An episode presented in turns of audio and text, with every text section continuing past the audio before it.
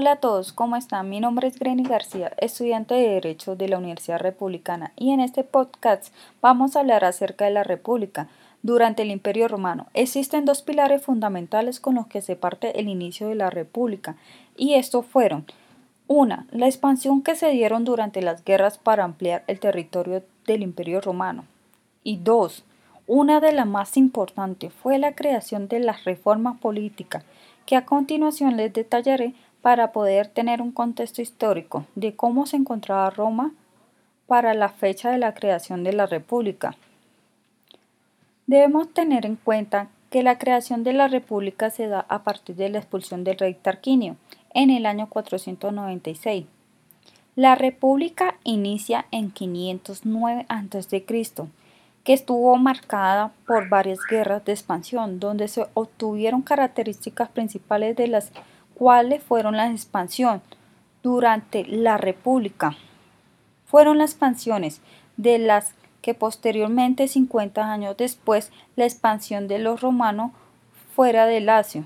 Se apoderaron de la península itálica y de las principales colonias griegas, siendo los dueños así de toda Italia. Por otra parte y fundamentalmente vamos a hablar acerca de los cambios políticos y sociales que se dieron al interior del imperio.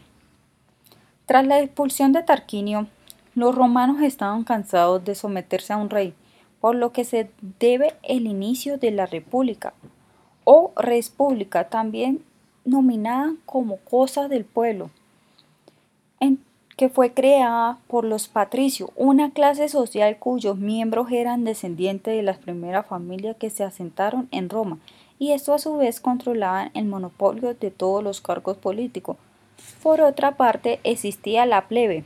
En su origen nace de las poblaciones vencidas y añadidas a la fuerza. Eran extranjeros, artesanos, comerciantes y pequeños propietarios, poblaciones que eran meramente espectadoras de la República, ya que no tenían ni voz ni voto, ni tampoco derechos civiles. Con la creación de la República se da inicio al nacimiento de tres principales instituciones, Dentro de estas las magistraturas, el Senado, el pueblo o también conocido como los comicios. La magistratura estaba compuesta en la República por una serie de personas con funciones específicas en el gobierno donde no recibe ninguna compensación económica, ya que estos eran y pertenecían a las clases más altas.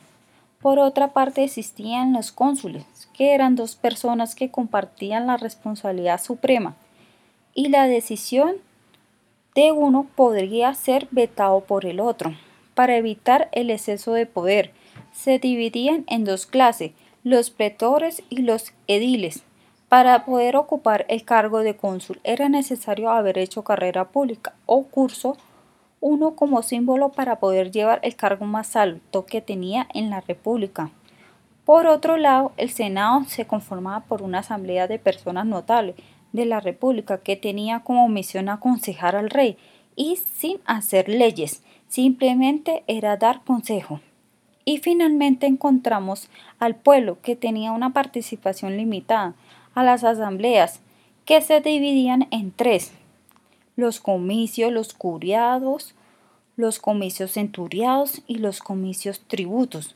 Como acontecimientos importantes durante la República se destacan los siguientes en el año 493.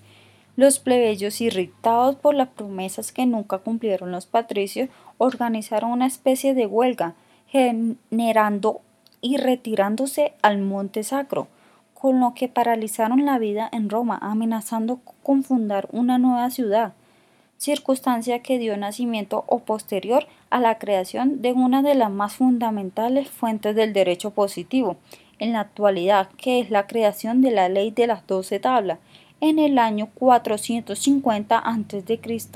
Posteriormente se dio la anulación a la ley canuleya. Este es otro acontecimiento histórico, porque esta ley daba así el contraer el matrimonio con los patricios y finalmente y concluyendo de esta manera a grandes rasgos hemos resumido un poco la historia de la república en el imperio romano y algunos de sus principales se resaltaron en esta época. Gracias por su atención y nos vemos en otra oportunidad.